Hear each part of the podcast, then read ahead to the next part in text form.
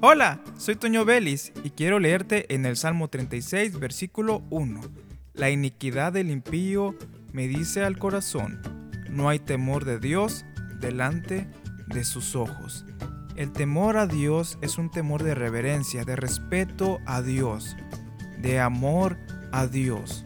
No un miedo que temblemos cada vez que escuchemos acerca de Dios, sino que respetemos lo que Él ha pedido guardamos sus mandamientos, entonces el impío que hace cosas malas, la persona que se conduce mal en el mundo, es alguien que está maquinando todos los días cosas en contra de su prójimo, todo lo contrario a lo que dice Dios.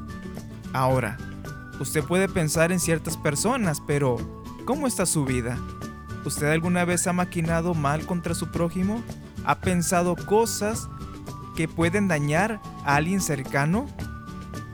Póngase a pensar en esto porque muchas veces lo hacemos y nos olvidamos del temor de Dios.